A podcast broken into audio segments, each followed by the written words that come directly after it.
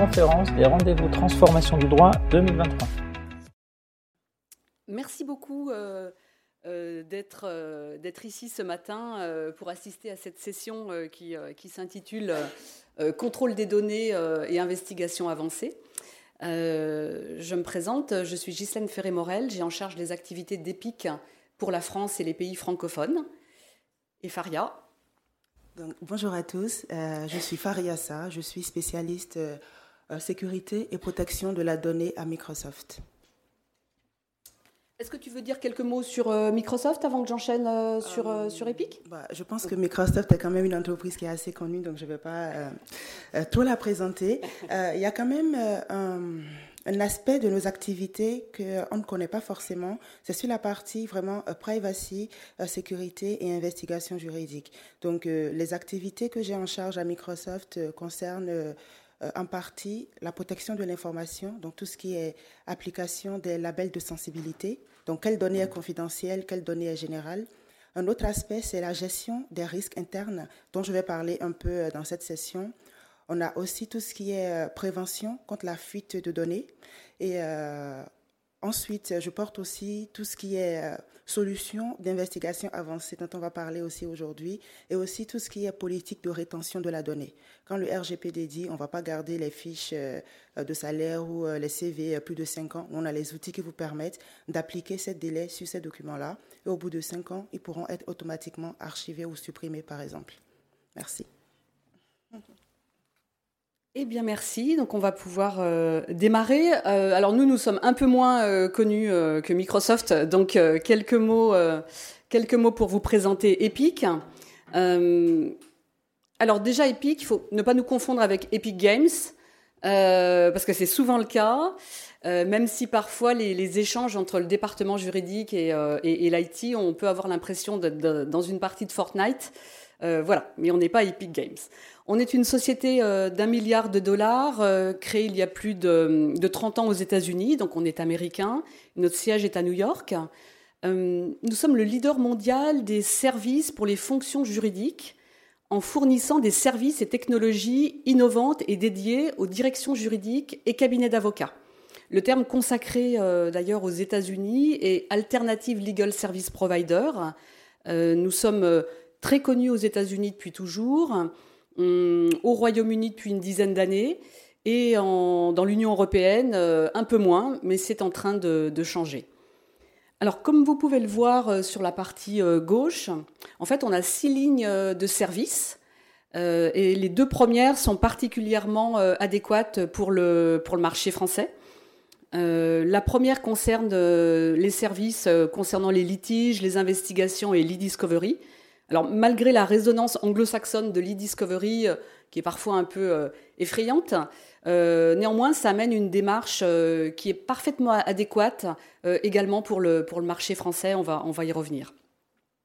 La partie gouvernance de l'information et compliance, alors nous sommes un partenaire privilégié de, Microsoft et, et atypique, j'aime à dire. en 2023, on a été nommé partenaire de l'année sur les sujets de compliance. Et nous avons également le label euh, Fast Track Credit. Voilà, si vous êtes euh, client Microsoft, peut-être que ça vous parle. Alors, Microsoft nous fait intervenir chez ses clients pour des problématiques euh, de mise en conformité de, de M365, plus particulièrement autour de Teams, de Purview, également des migrations dans, le cloud. Ce qui est intéressant, on, a mis au point une matrice euh, qui permet euh, d'identifier ce que j'appelle les trous dans la raquette entre euh, les fonctionnalités, l'ensemble des fonctionnalités de Microsoft 365 utilisées par, par vous et les règles qui doivent s'appliquer, vos règles de compliance interne et également les règles exigées par les régulateurs en fonction de vos activités et en fonction des zones, des zones géographiques sur lesquelles vous intervenez. Et donc on va identifier les gaps et euh, voir ensemble, bien sûr, ensuite euh, aller faire le nécessaire pour euh, se mettre, pour s'aligner par rapport à ces, à, ces, à ces besoins. Alors, c'est un partenariat qui est tout à fait naturel, de longue date avec Microsoft, et on a de plus en plus de clients en commun qui s'interrogent sur comment mieux travailler ensemble, c'est-à-dire fonction juridique et département IT. On, fait un peu la glue entre les deux. Voilà, notre métier, vraiment, notre essence, c'est vraiment le travail conjoint. Et, d'ailleurs, le, processus de l'EDRM, on, va y revenir, mais c'est un processus commun qui va vraiment permettre un meilleur alignement entre l'IT et les fonctions juridiques. Mais avant de passer à l'EDRM, quelques mots sur, sur les données. Euh, qui sont la, clé de voûte euh, des enquêtes euh, et des investigations. Alors, les données sont exponentielles. Ça, c'est un secret pour, pour personne, évidemment, hein, parce que les données se multiplient à un rythme effréné. bien sûr, ça s'explique en grande partie par le fait que nous disposons d'un grand nombre d'appareils connectés, hein, que ce soit des téléphones, des tablettes, des, montres, enfin, tout est connecté aujourd'hui. Euh, je viens d'acheter un lave-vaisselle, mais mon lave-vaisselle est connecté. Donc, euh, euh, les, moyens de communication se multiplient. on est connecté de partout, hein, ici, sans rien faire. Vous êtes connecté sur le Wi-Fi. voilà, les messages arrivent. Et par exemple, on estime que 320 milliards d'emails sont échangés chaque jour. Donc, et quand on parle de données, on ne parle pas uniquement de données structurées, de données non structurées. Enfin, ce sont aussi des données structurées et non structurées. Et ce sont aussi et surtout ce qu'on appelle les dark data. Donc ce sont des données cachées, des données qui sont stockées quelque part euh, dans votre organisation et qui sont complètement oubliées. Et par contre qui contiennent des éléments sensibles et très critiques. Donc ça c'est un sujet euh, extrêmement euh, problématique et Faria nous, parlera comment s'occuper justement de ces dark data. Alors ces données, ce ne sont pas que des emails, ce sont également des communications euh, dans WhatsApp, des SMS, euh, dans Teams, dans les différents chats. Évidemment, après la période qu'on a traversée, euh, le déploiement ultra fulgurant des outils de communication, les, les, conversations et les données critiques passent de plus en plus par, par, des, Teams, par ce type de, et puis, c'est toutes les applications métiers que vous utilisez également au quotidien dans, votre, entreprise. Alors, bien sûr, dans le cadre d'une investigation, vous, nous sommes confrontés à ces volumes euh, astronomiques et c'est à ce stade que le, processus de l'EDRM euh, intervient et peut prendre tout son sens. Alors, déjà, l'EDRM, petit sondage, en fait, euh, est-ce que vous êtes familier ou pas avec? Plutôt pas, plutôt pas. c'est pas, voilà, il n'y a pas de, surprise. alors, j'aime bien présenter ce schéma de l'EDRM, j'adore même. Euh, parce qu'en fait, le DRM est à la fonction juridique ce que ITIL est à la fonction des directions de, systèmes d'information au, DSI. Donc malgré sa référence au monde de l'e-discovery, donc anglo-saxon, hein, comme je le disais, euh, euh, un petit peu effrayant, c'est extrêmement, il est extrêmement structurant. C'est très simple, il s'agit du cycle de vie des documents dans une organisation, et on va voir qu'une investigation, c'est un sport d'équipe. Donc vraiment, l'investigation, elle, tourne autour de ce, processus. Alors, la roue qui est sur la gauche euh, de l'écran représente le processus qui démarre avec la gouvernance de l'information, avec tous les acteurs euh, impliqués. Donc, ce sont les acteurs et les règles concernant la manière dont une organisation va conserver, supprimer ces données durant ses activités. Alors, si, vous le souhaitez, à la fin de la session, on pourra vous transmettre le, slide, euh, voilà, hein, le slide X, avec grand plaisir. Et alors, bien sûr, avoir des politiques et des procédures euh, en place, ça va permettre, euh, au-delà de réduire les coûts de stockage de la maintenance de ces données et euh, oui, les, frais inhérents à cette maintenance de, ces données, ça va surtout permettre de légitimer la destruction de ces données, qui est un point aussi important dans le cadre d'une enquête officielle euh, ou pas. Et ensuite, la partie qui se situe euh, à droite de, la roue décrit le processus de découverte et de revue de ces données en cinq étapes, de l'identification à la présentation, en passant par la collecte, le traitement, la revue, jusqu'à la, à, la production d'éléments euh, de preuve. Alors, nous, notre métier à EPIC, c'est d'adresser euh, l'intégralité de ce processus de bout en bout, euh, ce qui va faire une énorme différence dans vos enquêtes, dans la manière de les conduire, mais également dans le, dans, le résultat et dans la prise de risque. Alors quand je dis enquête, en fait le DRM est applicable aussi bien à des procédures officielles dans le monde entier, mais également à tout type de litiges, que ce soit des litiges commerciaux, competition, antitrust, cartel, toute demande également faite par vos régulateurs. Donc là aussi, hein, en fonction de vos activités, en fonction des zones géographiques dans lesquelles vous intervenez, les demandes des régulateurs sont évidemment très diverses et variées. également c'est euh, utile dans le cadre d'investigations internes de type fraude, de type euh, éthique, tout ce qui est encadré par euh, Sapin 2, des DISAR request, hein, plus classiquement, enfin dans le cadre de RGPD. et alors, finalement, la grande différence dans ces exemples, c'est le volume. Mais dans, le monde d'aujourd'hui, en fait, quel que soit le volume, l'œil humain n'est plus suffisant. C'est-à-dire que la technologie, il va falloir se faire aider par la technologie. Et au-delà du volume, ce qui est critique, c'est le déroulé du processus qui va vous garantir une investigation euh, efficace, optimum, euh, et qui va faire une énorme différence dans votre enquête en termes de coût et de qualité. Alors, de par notre expérience, euh, nous observons hein, ce, qui est critique, particulièrement dans une enquête. Un, c'est le temps, c'est-à-dire que la pression peut être très grande et des délais très courts. Euh, alors là, je parle peut-être plus dans le cadre d'une enquête officielle, mais euh, parfois sur des enquêtes internes aussi, euh, le, temps, le temps court. Le deuxième point, c'est les coûts. Et le troisième point, c'est le qui fait quoi.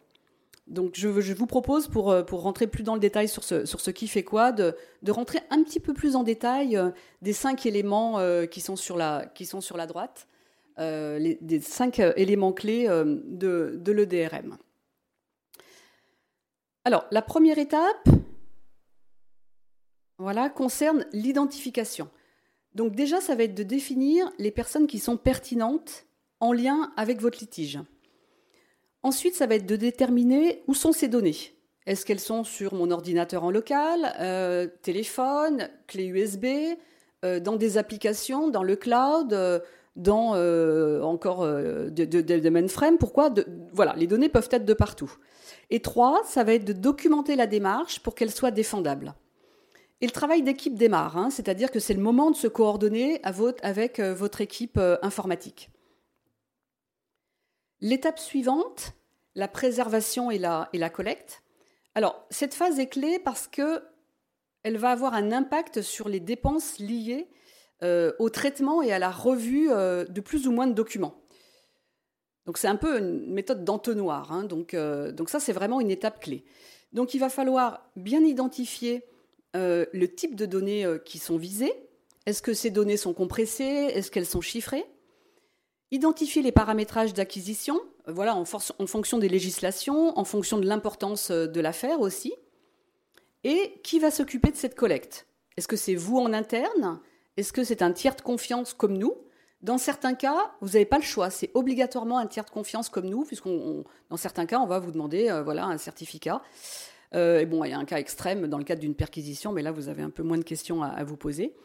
Euh, alors, l'autocollecte par là où les personnes euh, concernées, c'est rarement une bonne idée, parce que des précautions doivent être prises pour ne pas endommager ce qu'on appelle les métadatas.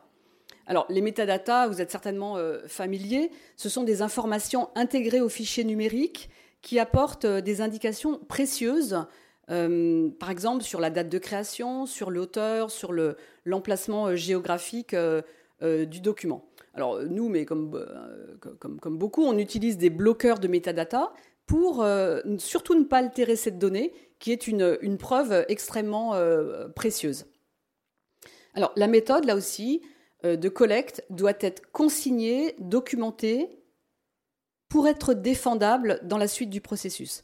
L'objectif de cette étape, c'est vraiment de récupérer toutes les données suspectes sans les endommager.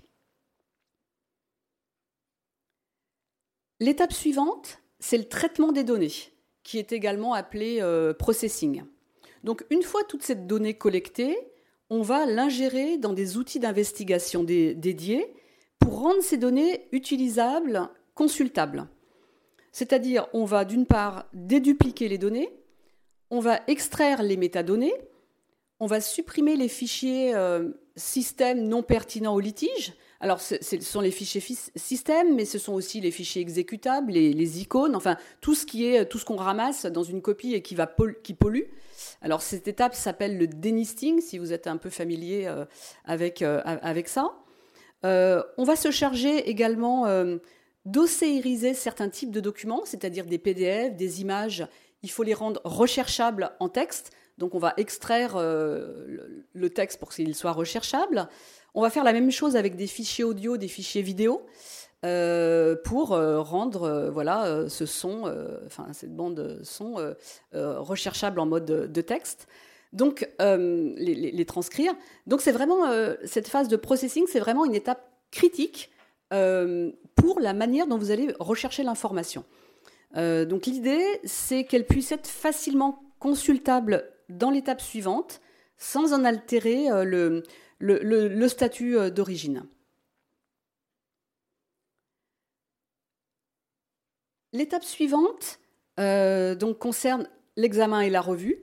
Alors là, c'est vraiment euh, le principe de, l'entonnoir. Hein. C'est-à-dire qu'avec un, système de recherche par mots-clés, de filtrage très pointu, et d'autres euh, systèmes comme l'intelligence artificielle, comme également ce qu'on appelle du early case assessment, on va poursuivre l'élimination de ces données non pertinentes pour arriver à un jeu de données plus ou moins important qu'il va falloir analyser. Parce qu'à un moment donné, euh, eh l'œil humain, euh, pour faire la revue, euh, l'œil humain va, être, va être nécessaire. Et enfin, la dernière étape, qui est une phase de production des preuves. Donc là, il s'agit de produire des preuves solides, selon un certain format, en vue de les présenter devant une instance, alors que ce soit un tribunal, donc avec un format souvent officiel demandé, ou devant un comité de direction euh, et d'éthique euh, en interne euh, pour ce qui concerne les investigations internes. Alors, vous, comprenez mieux, j'espère, que l'investigation, c'est réellement, réellement un sport d'équipe. Et alors, le sport d'équipe, il est ici représenté avec l'ensemble des intervenants et gérer les risques et protéger euh, le patrimoine d'une entreprise, protéger ses données, ce n'est pas seulement la responsabilité du CISO ou du RSSI, mais c'est vraiment la responsabilité, euh, euh, c'est vraiment l'engagement de toutes ces personnes. et Faria, je vais te laisser la parole pour poursuivre.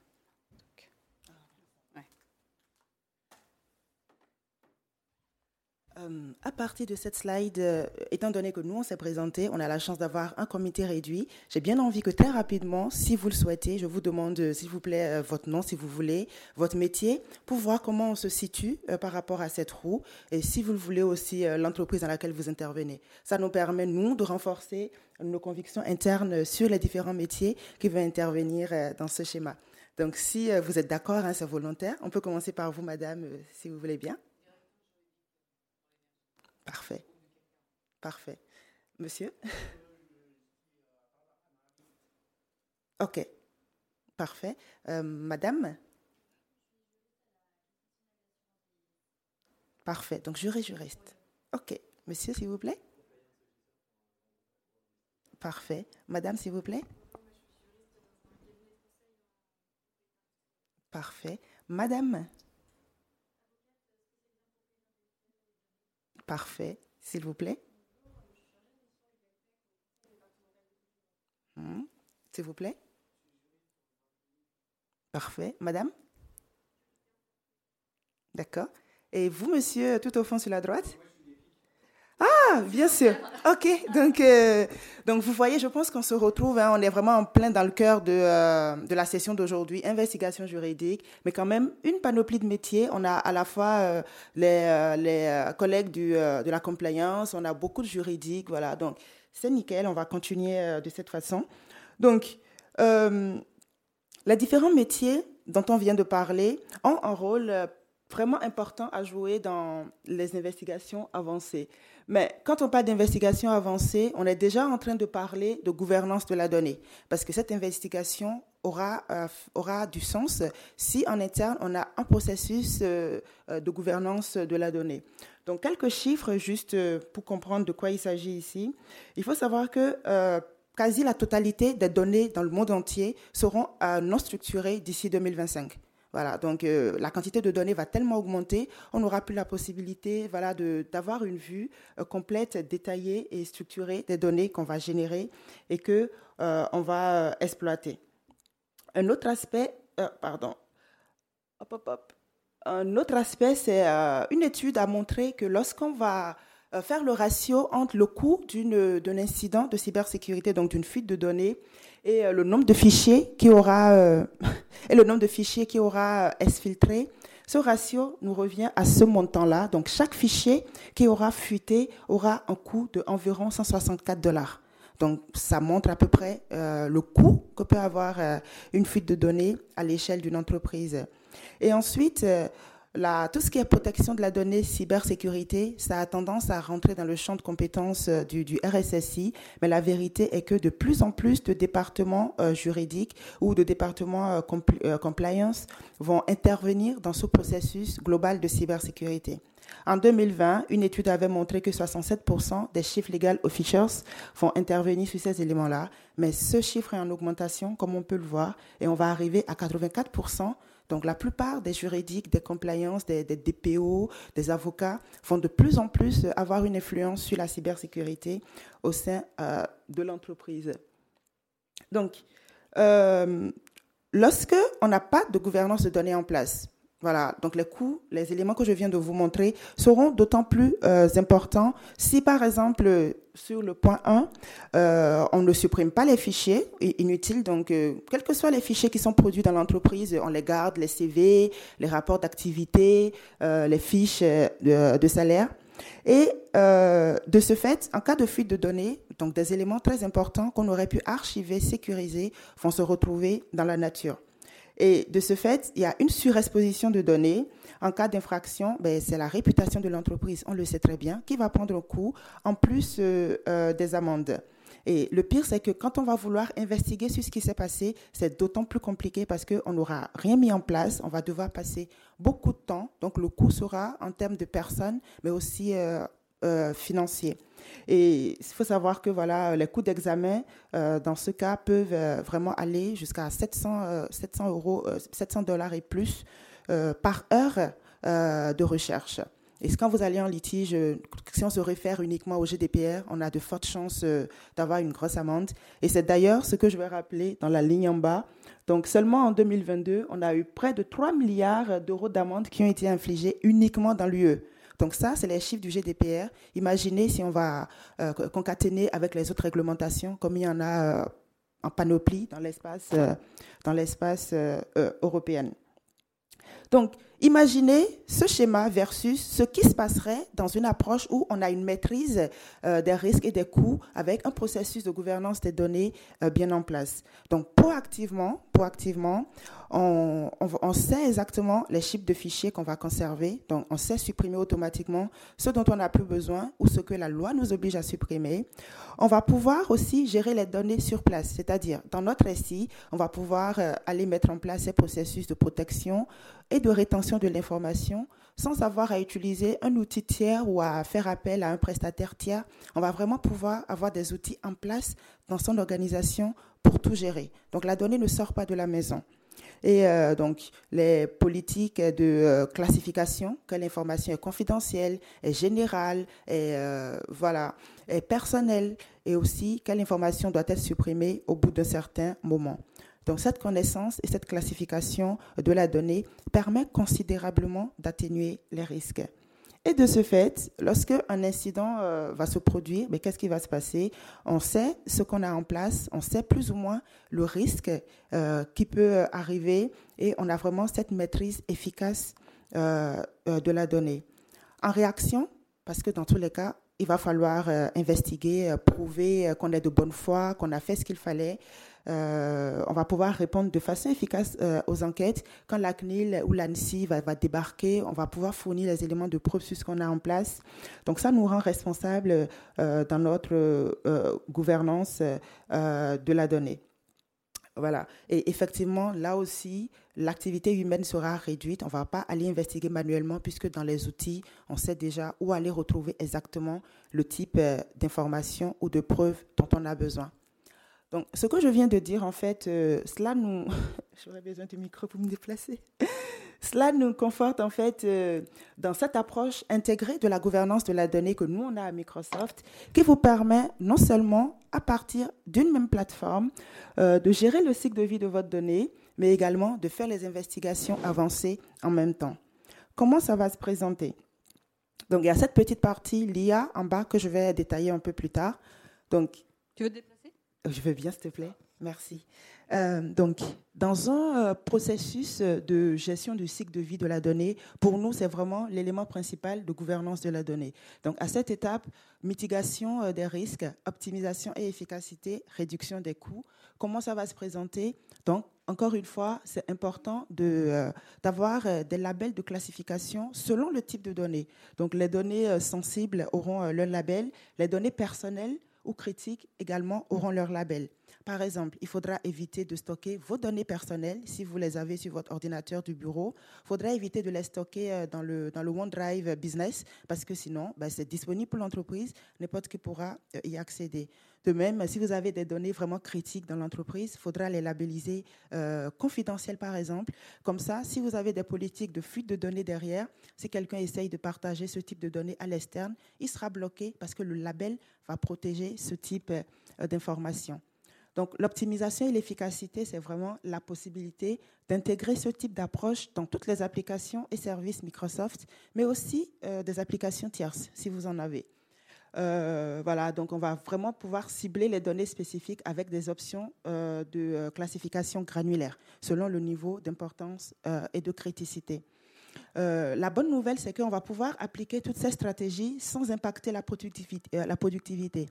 On ne va pas dire au département HR, euh, ben demain, vous ne bossez pas, vous touchez à rien parce qu'on veut classifier les données. Tout est fluide. Ils vont juste arriver un matin, ils vont se connecter, ils vont voir, euh, ah tiens, euh, toutes les fiches de salaire sont labellisées confidentielles et chiffrées. Donc, ils peuvent pas les, les, services HR ne peuvent pas partager ce type d'informations à un autre département interne. Voilà, donc la productivité n'est pas coupée, tout cela est vraiment continu. Et si jamais euh, vous avez par exemple besoin d'avoir un processus euh, d'approbation en interne, on ne va pas dire Eh tiens, euh, monsieur le manager, demain à 8 heures, on va avoir une session pour que tu approuves. Il va juste recevoir une notification qui va lui dire Est-ce que vous approuvez cette politique ou le HR met en place cette politique? Est-ce que le département juridique en pense? Le département juridique va juste cliquer sur un bouton, ainsi donner son tampon. Donc tout cela se fait vraiment de façon, de façon intégrée. Et l'autre aspect, donc les investigations euh, avancées, donc encore une fois, mitigation euh, des risques, optimisation et réduction des coûts. Ici, on va pouvoir euh, identifier et préserver les sources de données pertinentes. Voilà. cela va permettre de réduire la taille des collections. Donc, par exemple, lorsqu'on aura mis en place tout ce que j'ai dit précédemment, au moment euh, de faire les investigations, ben, on sait exactement quelle donnée est utile à l'investigation. On ne va pas aller euh, scroller dans tout le SI ou dans toute euh, la boîte mail de, l'utilisateur. Donc là, ça permet vraiment d'identifier pertinemment par exemple, je veux retrouver tous les documents avec un label sensible ou confidentiel. Voilà, je pourrais aller les cibler directement. Je pourrais filtrer sur un utilisateur, sur une période de temps, ainsi de suite. Euh, sur la partie optimisation, c'est que euh, on pourra, par exemple, lorsqu'on fait cette analyse et révision euh, des informations qu'on aura collectées, si vous avez envie d'inviter un partenaire externe de type EPIC pour venir vous accompagner, parce que vous n'avez pas l'expertise en interne, vous allez pouvoir les inviter sur vos outils. Donc, vous n'allez pas exporter les données et leur envoyer. Vous allez les inviter avec des niveaux d'accès vraiment limités à ce qu'ils doivent faire pour qu'ils puissent intervenir sur la donnée, vous conseiller, faire des recommandations sur la réduction euh, des, coûts, c'est lorsque on n'a pas tout ce processus en place et qu'il faut exporter euh, les données à analyser, ben on va se retrouver avec des gigas, voire des terras euh, de données. Donc ça, c'est un coût vraiment considérable de faire ce type d'opération. Donc la réduction des coûts ici aussi, c'est parce qu'on aura ciblé les sources pertinentes de données au moment de les exporter, bah, on a un volume moins important, mais super pertinent pour ce qu'on a envie de faire. Donc ça revient à un coût quand même réduit par dépositaire euh, de l'information. Donc, effectivement, ici, on, retrouve les activités, les tâches euh, d'investigation avancées euh, dont on a parlé. C'est l'identification des personnes, hein, les personnes pertinentes au litige. Où sont mes données? De documenter ma démarche pour qu'elle soit défendable. deuxièmement, c'est de rechercher le contenu. Par mots-clés dans, dans Office 365. On va aller chercher partout dans les emails, les messages, les contacts, les OneDrive, les SharePoint, les, conversations Teams, etc. Et puis c'est la, possibilité aussi d'exporter le, le, résultat sous différents formats. Et enfin, troisième point euh, très important, c'est la conservation euh, de ces données, conservation euh, inaltérable.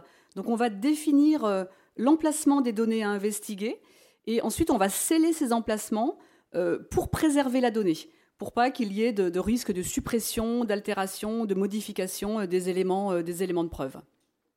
Tout à fait. Donc cette slide, c'est un peu un récap de ce que Ghislaine a présenté sur la partie EDRM et comment, euh, avec des outils qui existent aujourd'hui, on est en mesure de faire ces mêmes activités, mais vraiment de, façon simplifiée et à partir d'une telle, euh, d'une seule interface.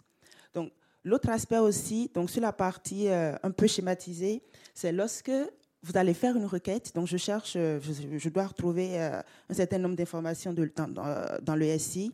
Vous mettez les éléments euh, que vous voulez euh, retrouver. Vous allez avoir généralement voilà, quelques milliers de fichiers très difficiles euh, à consulter. Et qu'est-ce que vous allez faire à, partir de ces quelques milliers de fichiers? Vous allez pouvoir appliquer dans le flux de travail du, filtrage avancé. C'est-à-dire, ici, vous allez pouvoir supprimer les doublons. Vous allez pouvoir, dans un corps de mail, voilà, aller prendre que quelques phrases, quelques mots-clés qui vous intéressent ce qui va considérablement réduire la taille de votre export.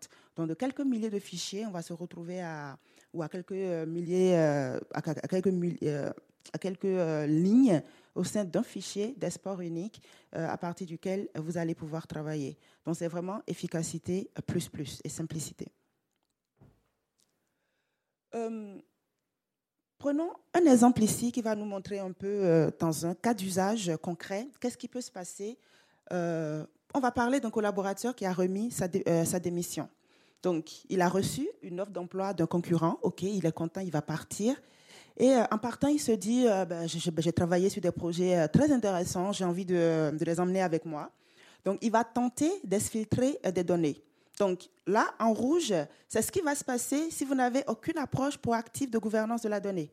Il n'y a pas de classification, il n'y a pas de rétention, il n'y a pas de politique de prévention contre la, fuite de données. Donc, il va pouvoir euh, télécharger des données, je vais le détailler un peu plus tard, euh, copier sur une clé USB, OK. Il va les uploader euh, sur son OneDrive personnel. Il pourra, parce qu'il n'y a rien en place.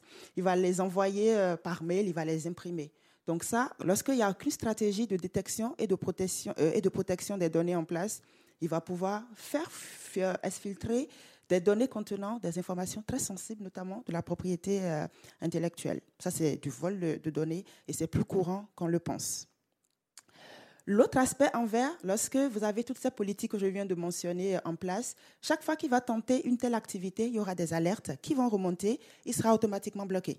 Donc, à partir du moment où il a donné sa démission, il y a une sorte de, euh, trigger. Les HR vont le, mentionner dans le SI. Donc, directement, il y a des alertes qui vont commencer à remonter et on va monitorer automatiquement. Ce n'est pas son manager qui ne l'aime pas qui va le faire. C'est vraiment automatique. On va monitorer automatiquement les types d'activités qui peuvent être assimilées à du, à du vol de données. Et là, les activités à risque sont détectées. La donnée est sécurisée. Il ne pourra rien faire. Je vais aussi le détailler euh, un peu plus tard. Il y a une question?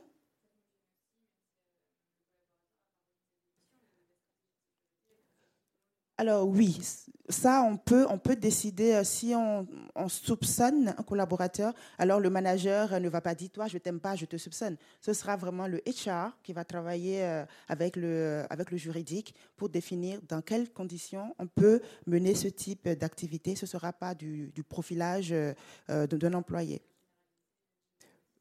Alors, ça, c'est vraiment, on va tenir compte des, réglementations. Est-ce que le GDPR l'autorise? Est-ce que la loi telle l'autorise? Si, parce qu'on ne va pas se tirer une balle dans le pied, parce qu'après, tout ce qu'on va faire sera euh, irrecevable. Donc, ce sera bien possible de, sélectionner des employés sur des critères qu'on pourra défendre, encore une fois, et mettre en place ce type euh, de suivi automatisé, automatisé par la machine, pas par une personne humaine. Sinon, là, on peut se tirer, ce ne sera pas efficace, ce sera biaisé. Mais c'est bien possible. C'est très bien possible. Je vais le détailler un peu plus tard dans un autre cas d'usage aussi. Ghislaine, s'il te plaît. OK. donc, les entreprises, du coup, pour euh, mettre en place tout ce que euh, je viens euh, de, dire, ici je vais aller un peu vite parce qu'on a encore quelques éléments à voir, faudra protéger absolument les données sensibles tout au long de leur cycle de vie. Voilà. il faut comprendre le contexte d'activité des utilisateurs. Un utilisateur qui est de bonne foi, qui est là tous les jours, on n'a pas de raison d'aller monitorer son activité.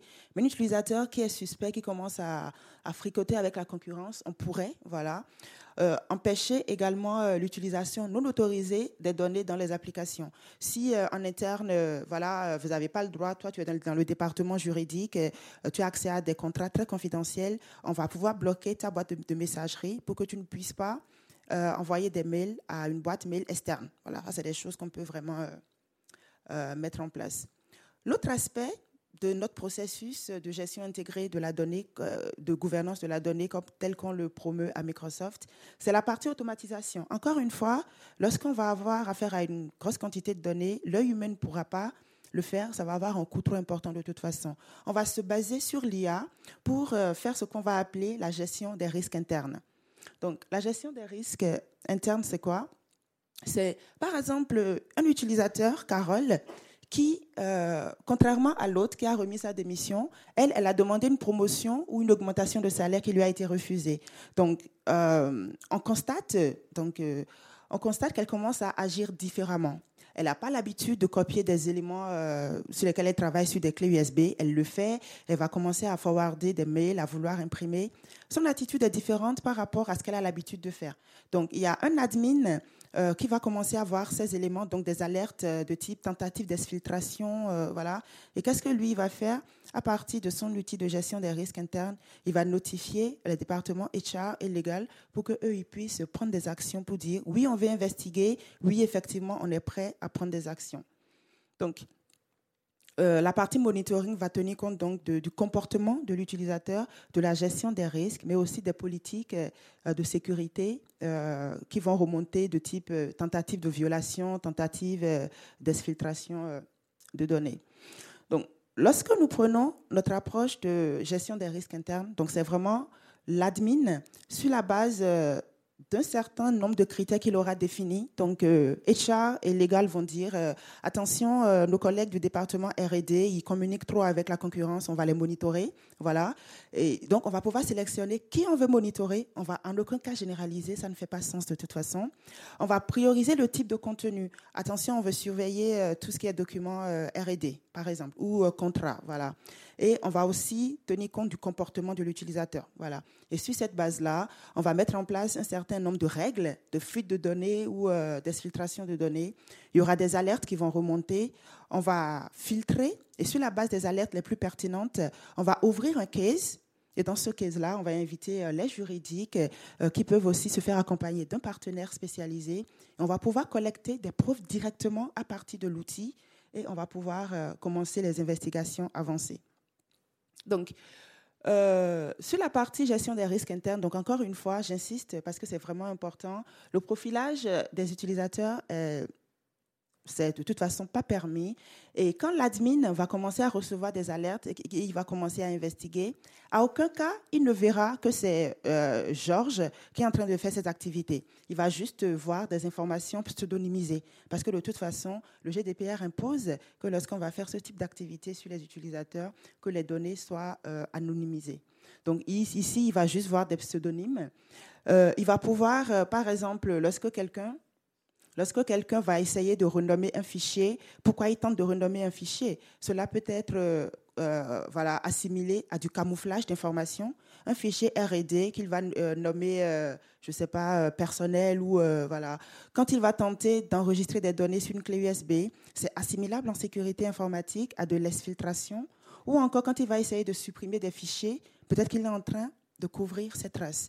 Donc, une tâche ou une action banale selon le profil de l'utilisateur, pourrait camoufler ou cacher en fait de vraies activités euh, de fuite de l'information. Et tout cela se fait en ciblant des utilisateurs sur un certain nombre de critères, mais dans le SI, les données sont toujours anonymisées.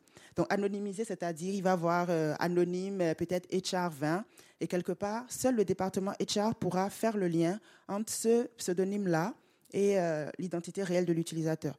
Donc, c'est vraiment des investigations qui vont pouvoir se faire dans un cadre juridique bien encadré. je ne sais pas si on a encore beaucoup de temps. Donc, dans, dans, les outils de gestion des investigations avancées, couplés avec les risques internes, Lorsque on va avoir un certain nombre de signaux, donc l'admin va voir, va avoir ce dashboard là où il va voir, voilà, les éléments euh, en bleu, c'est tentative de suppression de données. Les éléments euh, en noir, c'est du camouflage. Et sur cette période de temps, selon le taux de risque, on va s'intéresser à des activités qui sont en haut. Et l'élément déclencheur, la plupart du temps, c'est la date de démission ou la date euh, de départ. Dès que l'employé est sur le point de partir, les HR vont le consigner dans, dans le système et automatiquement, ces employés-là, on pourra considérer qu'on va monitorer ce type d'activité. Donc toujours dans l'outil, l'admin n'a pas besoin d'être technique, euh, voilà. Il va tout simplement pouvoir cliquer sur un point euh, en bleu et il va voir exactement l'activité qui a été faite, le mail qui a été envoyé, le fichier et le contenu du fichier. Donc ça, on, voit ce que l'employé il a fait. On va pas aller le questionner, il va devoir avouer. On va pas passer des mois à, chercher les traces. À partir de ces outils, on peut déjà commencer à collecter des preuves concrètes. Et ça, c'est vraiment super euh, important. D'accord. C'est bon Oui, c'est parfait. Pour bien expliquer ce qu'elle voilà. Donc, euh, si on prend par exemple euh, des collègues qui travaillent dans le même département, OK, si on décide de cibler tout un groupe d'utilisateurs, euh, il faut savoir que l'IA, parce que tout ça c'est vraiment sur de l'intelligence artificielle, l'IA va distinguer. Il va distinguer. On prend Rebecca qui est responsable marketing, qui travaille sur un projet euh, confidentiel, et Chris qui est administrateur de données, c'est important, qui travaille sur le même projet. Donc Chris a tenté d'imprimer des informations, il est bloqué, tandis que Rebecca a tenté d'imprimer des informations. Elle a eu la fenêtre, euh, vous n'avez pas l'autorisation d'imprimer ce document mais en bas, elle peut justifier, euh, mon manager m'a autorisé, euh, voilà. Donc, elle peut justifier et faire l'opération. Donc, comportement similaire, mais des, euh, des, traitements différents. Comment cela se justifie? Cela s'explique tout simplement par le niveau de risque des différents utilisateurs et leur comportement. Donc, parce que Chris aura donné sa démission, automatiquement, il présente un niveau de risque élevé pour, pour l'entreprise. Et en plus, euh, il a un, rôle qui est quand même à fort privilège. On se dit, si lui, on le laisse faire ce type d'activité dans un contexte de départ imminent, attention, fort potentiel de fuite de données. Donc euh, ici, vous allez voir, ces tentatives à lui seront automatiquement bloquées parce qu'il est au-dessus du seuil de niveau de risque. Alors que Rebecca, bah, elle, est là, euh, elle travaille bien, il n'y a aucun souci. Euh, elle a essayé de partager un grand volume de données, par exemple, ou d'envoyer un fichier confidentiel. Elle va atteindre un certain niveau euh, de risque, mais parce que son comportement n'a pas déclenché une alerte de, de sécurité spécifique, elle pourra justifier j'ai besoin de faire cette action parce que parce que et elle pourra du coup faire cette action. Donc c'est vraiment un profilage automatique, euh, mais basé euh, sur euh, un certain nombre d'activités de métadonnées, et c'est vraiment l'intelligence artificielle qui va pouvoir permettre cela. Donc encore une fois, juste un autre indicateur pour vous montrer. L'élément que je veux, je veux vous montrer ici, c'est que dans nos outils de gestion des risques internes, on a la possibilité de visualiser jusqu'à six mois d'activité en arrière. Donc, si vous êtes euh, dans un cas de, euh, de, fuite de données ou de suspicion de fuite de données, à partir de ces outils, on peut investiguer jusqu'à un mois, trois mois, mais aussi jusqu'à six mois. Ça, c'est quand même, euh, c'est quand même important, sachant qu'en cas de fuite de données, le jour où vous l'avez découvert, sachez que la fuite a commencé il y a peut-être trois, quatre, cinq, six mois. Donc c'est super important de pouvoir investiguer de façon rétroactive. Voilà. Et au cas où vous avez d'autres outils de détection euh, de ce type d'incident, vous pouvez très très bien les corréler dans un environnement euh, Microsoft et avoir une vue complète de ce qui se passe dans vos applications Microsoft et aussi dans des applications euh, tierces. Je pense qu'on a fini. Oui, exactement. et avant de, passer à, vos questions, peut-être pour conclure, ce qu'on peut vous proposer avec Faria, Microsoft et Epic, euh, c'est d'évaluer ensemble le niveau de risque euh, lié à, la sécurité de vos données et à la conformité euh, à travers un, workshop. ce sont des choses que nous délivrons ensemble, que nous délivrons Epic avec appui de Microsoft. Voilà, donc on est à votre disposition pour engager les discussions sur, sur ces sujets. conférence des rendez-vous transformation du droit 2023.